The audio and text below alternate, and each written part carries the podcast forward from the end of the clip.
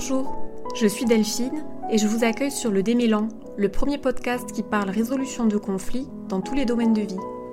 Je parle ici de toutes ces tensions relationnelles avec votre entourage, proche ou lointain, ces tensions qui vont de la petite querelle au choc des titans. Vous écouterez ici des hommes et des femmes qui vous raconteront de leurs conflits, de sa genèse aux solutions qu'ils y ont apportées et les leçons qu'ils en ont tirées. Le démêlant, c'est un espace de parole dans lequel, je l'espère, vous vous reconnaîtrez, vous vous sentirez compris, soulagé et pourquoi pas inspiré pour détricoter les nœuds de votre quotidien. Bienvenue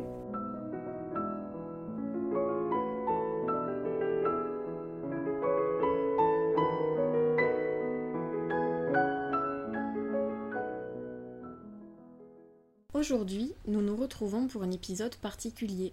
Nul invita par moi-même, mais vous entendrez peut-être mes voisins profiter de leur soirée d'été et les corneilles coassées dans le jardin. Avez-vous déjà été confronté à l'inertie d'une administration? Genre euh, une démarche administrative qui n'aboutit jamais, un mutisme prolongé, des réponses à côté de la plaque, des re-re-re-demandes de papier, mille et un interlocuteurs différents avec autant de variétés de réponses pour une même démarche, Personnellement, je viens de passer pratiquement un an à obtenir mon livret de famille suite à la naissance de ma fille. Pour une démarche qui était censée prendre environ six semaines maximum, elle a pris neuf mois. Une vraie gestation administrative, pleine de ras-le-bol et d'envie d'attentats terroristes dans les locaux de la mairie d'arrondissement qui étaient censés nous délivrer le machin. Je me suis sentie comme Astérix Obélix dans les douze travaux, et plus particulièrement dans la maison qui rend fou.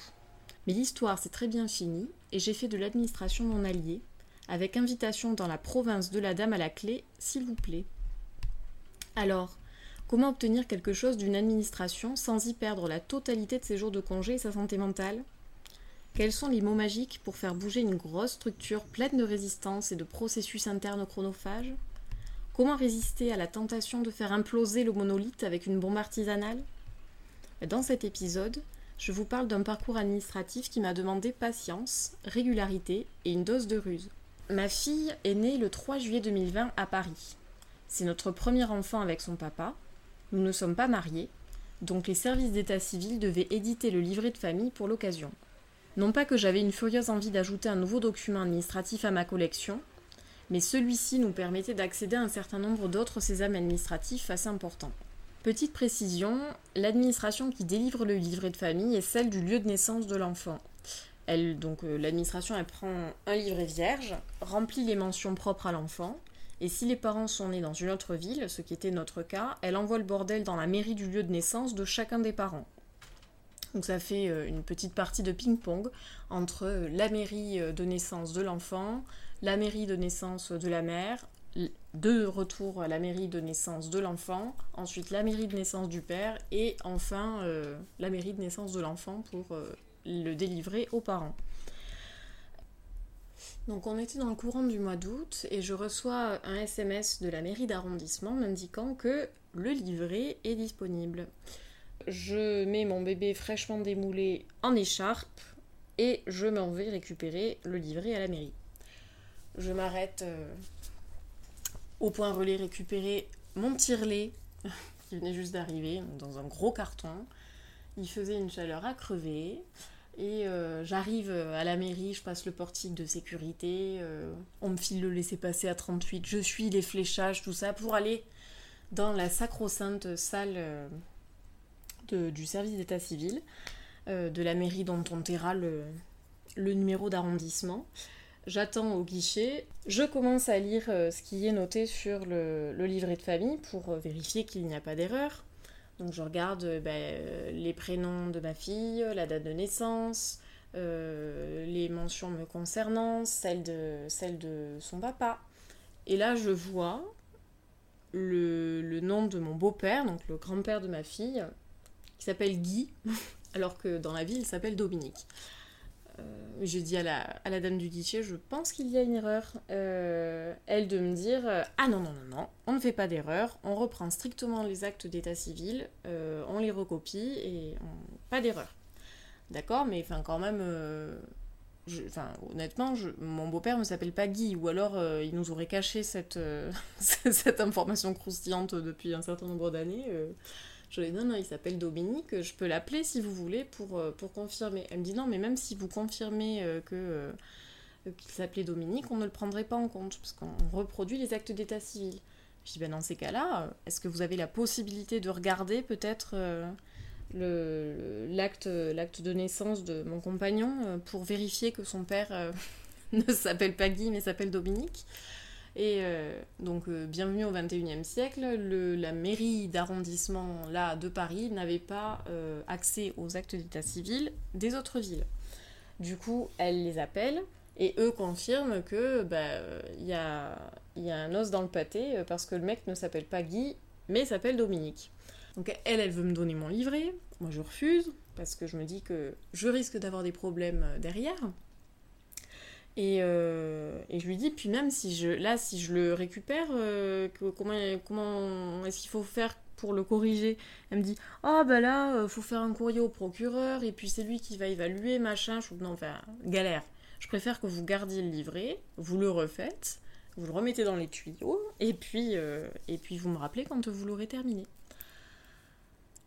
Un mois passe, deux mois passent et je n'ai toujours pas de nouvelles du livret. Donc euh, j'écris dans le formulaire de contact euh, du service d'état civil de, ma mairie euh, où en est mon dossier.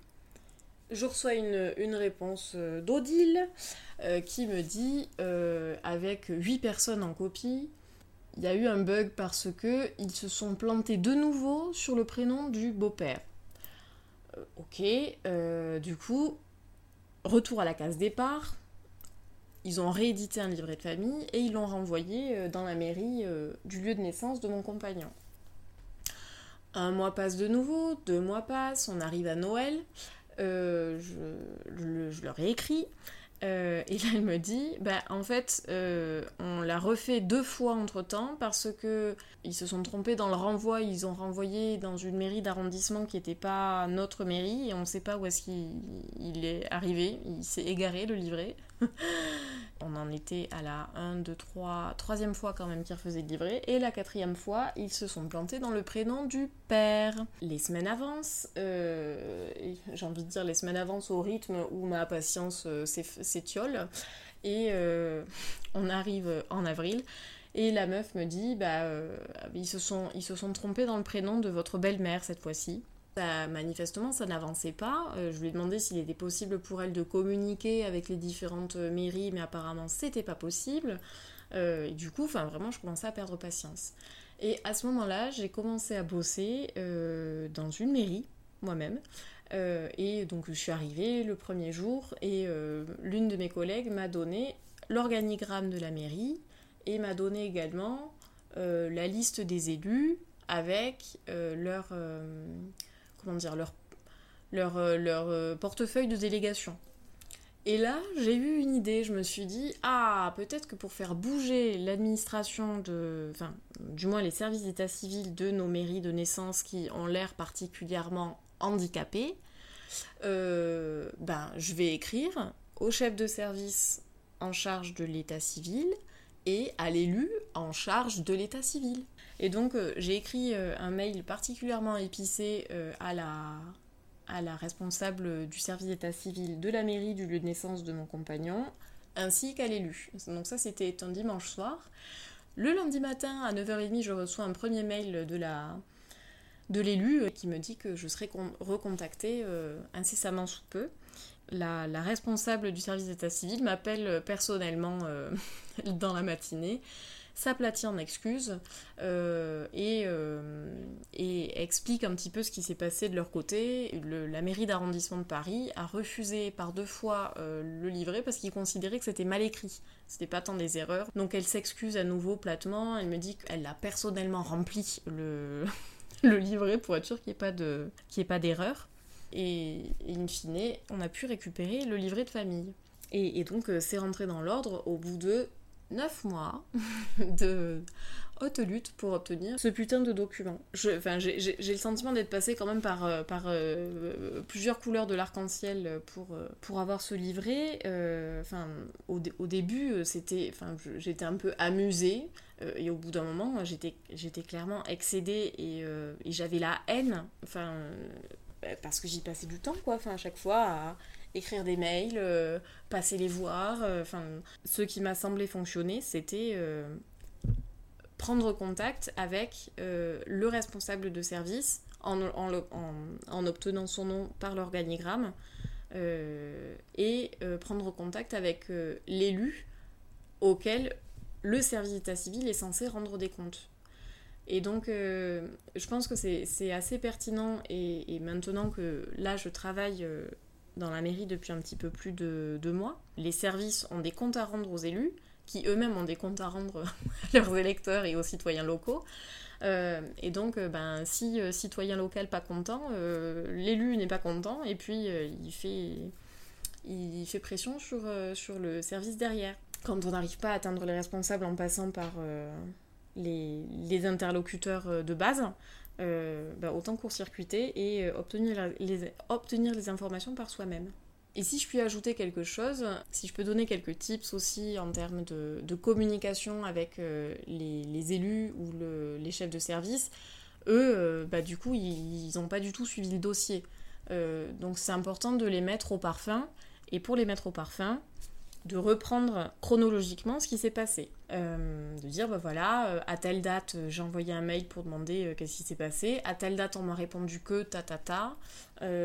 ensuite, j'ai relancé à tel moment, on m'a répondu que ta ta ta. J'ai le sentiment que l'administration a réellement bougé à partir du moment où j'ai contacté les bonnes personnes.